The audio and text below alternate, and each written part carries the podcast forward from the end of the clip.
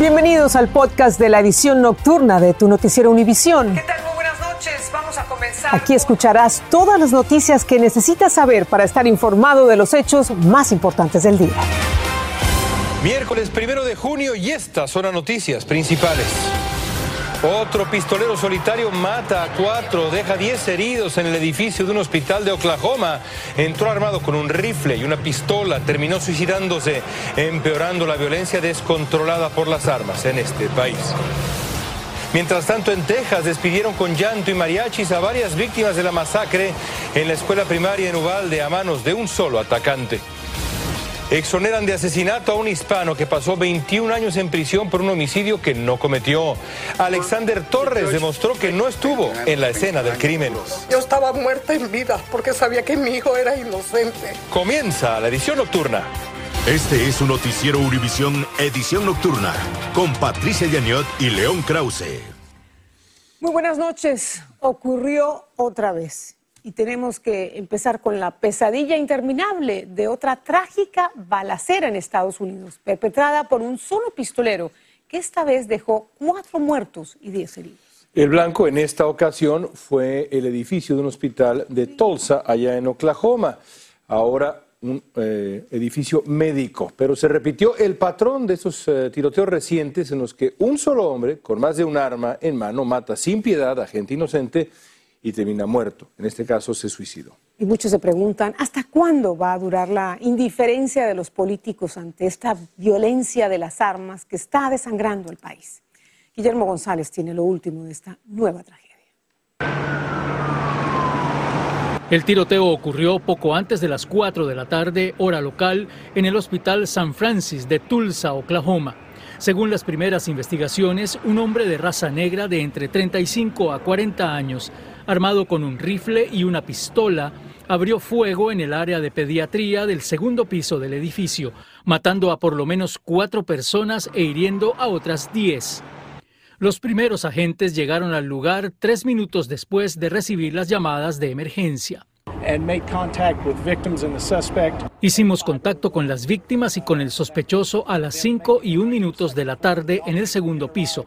Todo ocurrió en un área muy limitada de esa zona del edificio.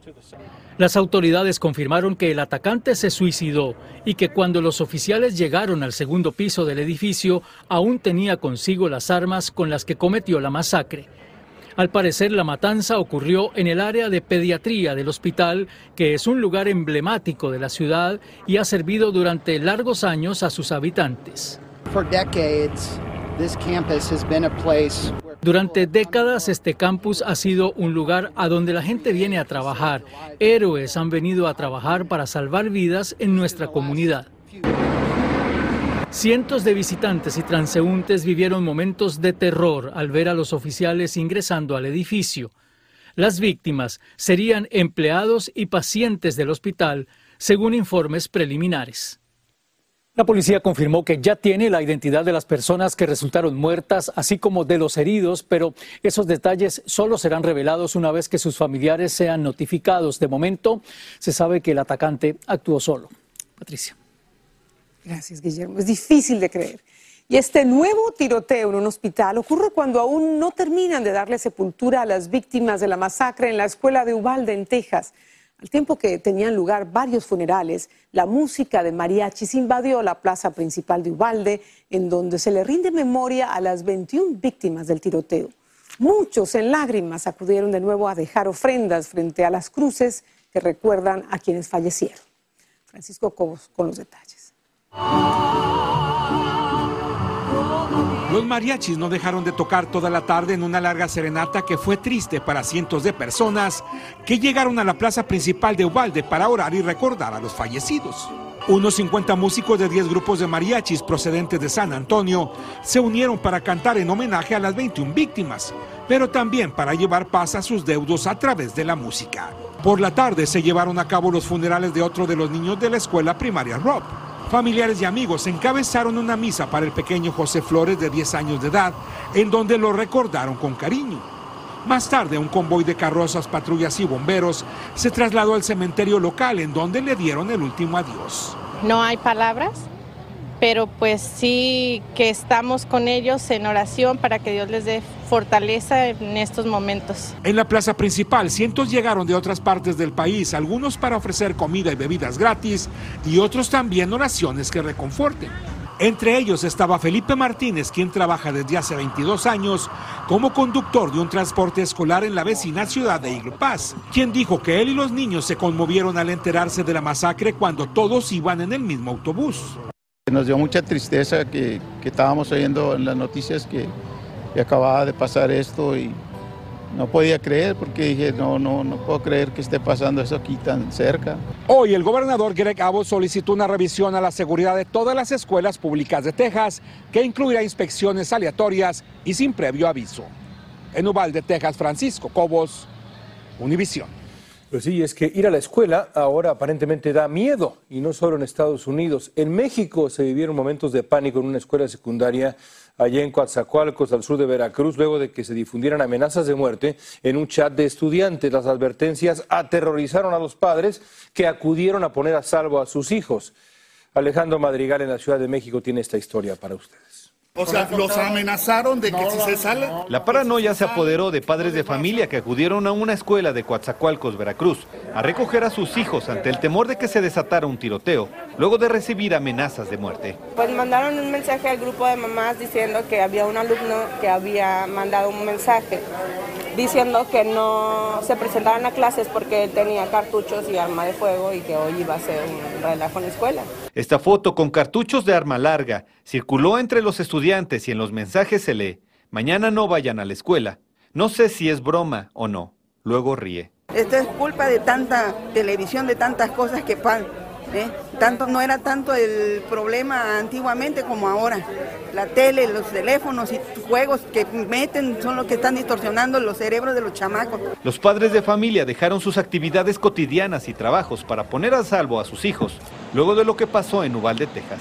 El estudiante responsable fue identificado como Eric, quien aseguró se trató de una broma y que estos cartuchos se los encontró en la basura mientras trabajaba en la recolección. Sí es preocupante que empecemos con una broma que pudiera eh, generar una situación mayor lamentable. Autoridades aseguraron que no cuentan con los protocolos para atender una emergencia de esta naturaleza, mientras la escuela culpó a los medios de comunicación de difundir y malinterpretar esta información, pese a las amenazas. En Ciudad de México, Alejandro Madrigal, Univisión. Y aquí en Estados Unidos aumenta la expectativa a medida que se acerca la fecha del 6 de julio, cuando una corte de apelaciones escuchará los argumentos sobre la legalidad del programa DACA que ampara de la deportación a cientos de miles de jóvenes indocumentados. Además, si se cancela, unos 100 mil Dreamers no podrían acogerse a este programa ni tener sus permisos de trabajo. Pablo Gato nos cuenta más desde Washington. En juego está el futuro de decenas de miles de jóvenes soñadores. El próximo 6 de julio, la Corte de Apelaciones del Quinto Circuito Nueva Orleans, Luisiana, tiene la tarea de recibir y escuchar argumentos en cuanto a la ilegalidad del programa de DACA. El pasado verano, un juez federal de Texas declaró ilegal a DACA y ordenó que solo se procesaran las solicitudes de las personas que ya las tenían.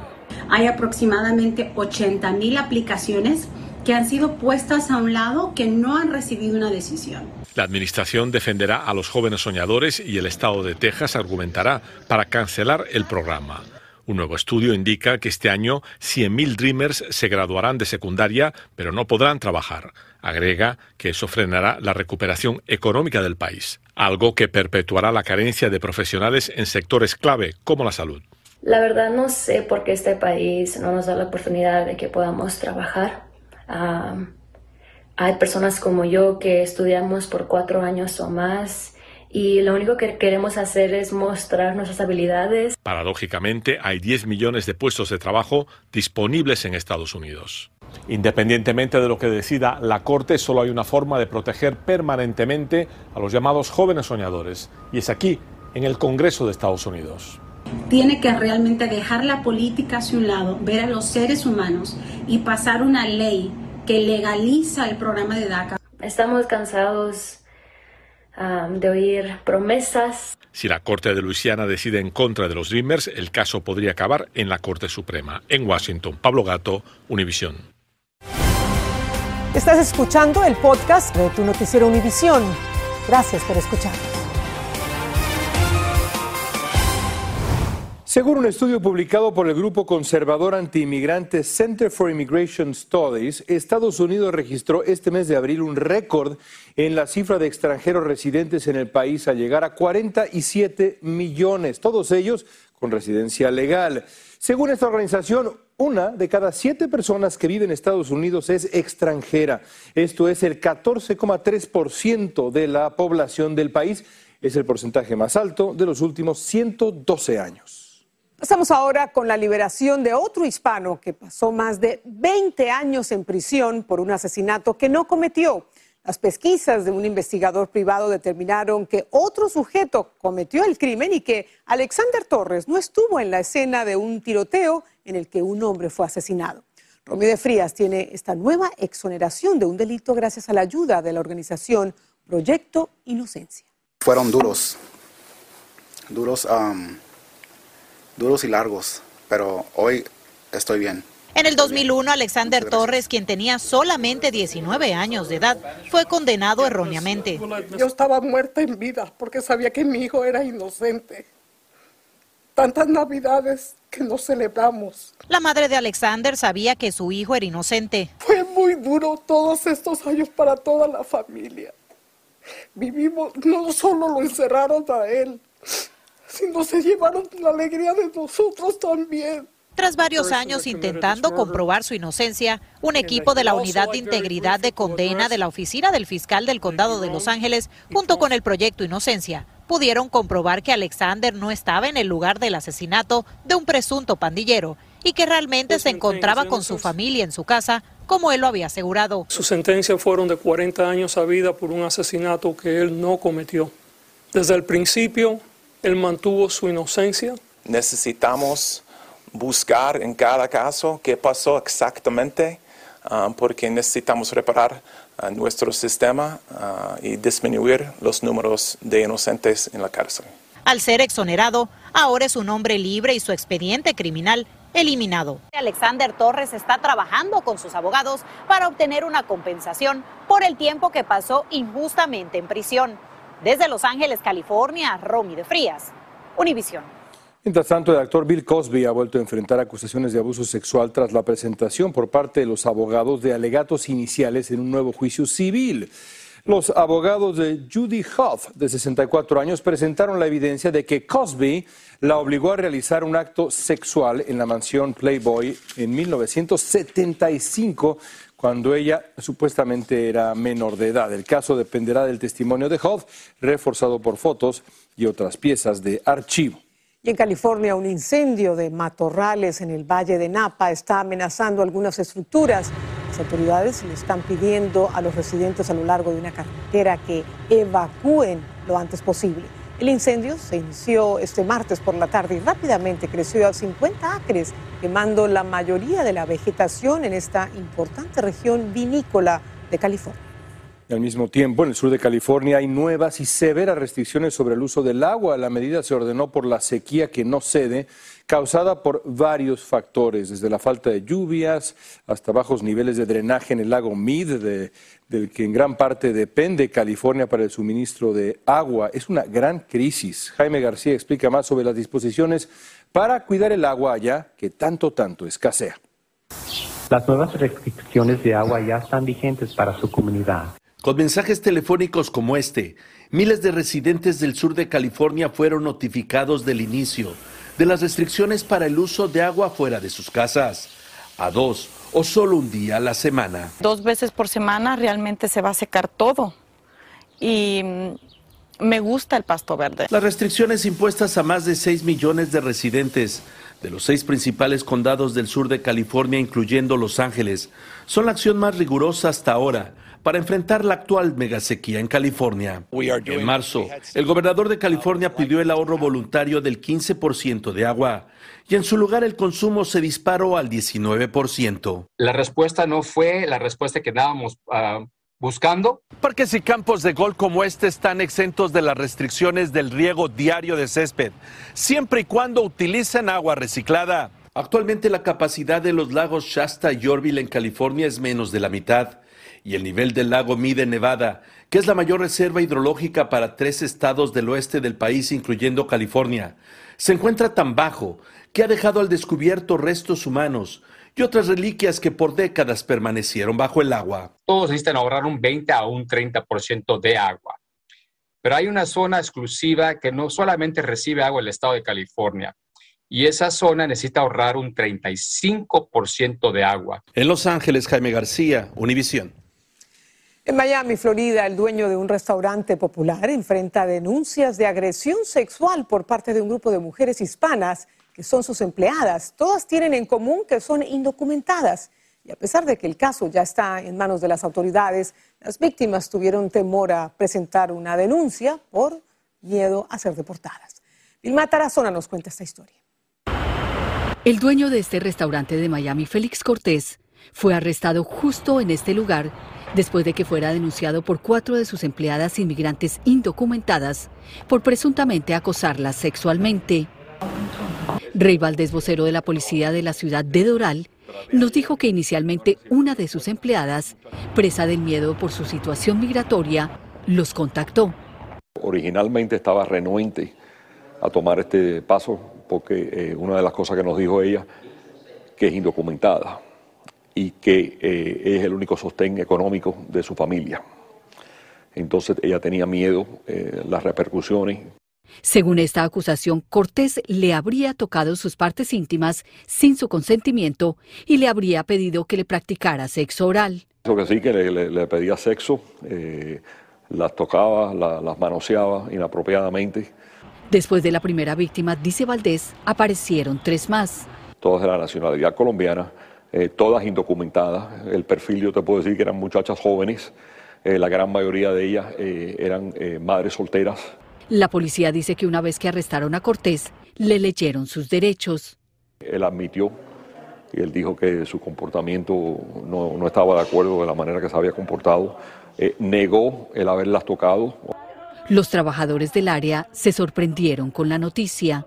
Pero llevas viniendo ahí bastante tiempo, o sea. Trabajo acá aquí mismo, pero para nada, ese señor es súper correcto. Cortés está libre bajo fianza. Nosotros intentamos hablar con él, pero no obtuvimos respuesta. El dueño de este restaurante, Félix Cortés, ahora enfrenta cargos por acoso sexual agravado y agresión. En Miami, Florida, Vilma Tarazona, Univisión.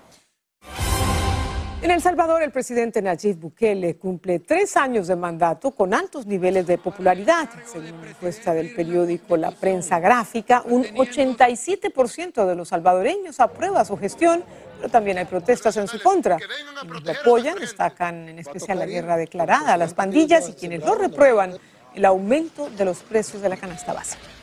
El gobierno mexicano autorizó la salida masiva de hasta 11.000 migrantes que están varados desde hace dos meses en Tapachula, en la frontera sur del país, en espera de continuar su camino para cruzar a Estados Unidos o ir a otros estados. El operativo está listo para que en cualquier momento las autoridades puedan llevarse a los migrantes, como decía yo, a otros estados de México para que puedan realizar sus trámites migratorios y obtener una visa con validez de un año y quizá quedarse ahí. La selección de fútbol de Ucrania dio un paso importante en su sueño de calificar al Mundial de Qatar tras imponerse 3 a 1 a Escocia en el repechaje. El domingo se enfrentarán a Gales en Cardiff buscando el triunfo para sellar el pasaporte a Qatar.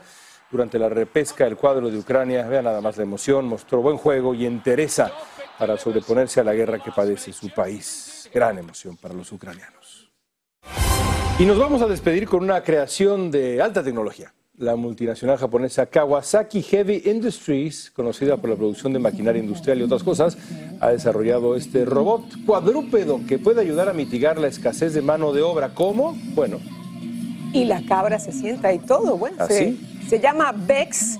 El robot puede caminar sobre cuatro patas en terrenos difíciles, también se mueve más rápido en superficies planas, tiene unas ruedas y puede transportar cargas de hasta 100 kilos. PEX, alimentado por baterías, se moviliza de forma autónoma o por control remoto. Es una gran cabra. Gracias, buenas noches. Cabrota. Ay, cuidado.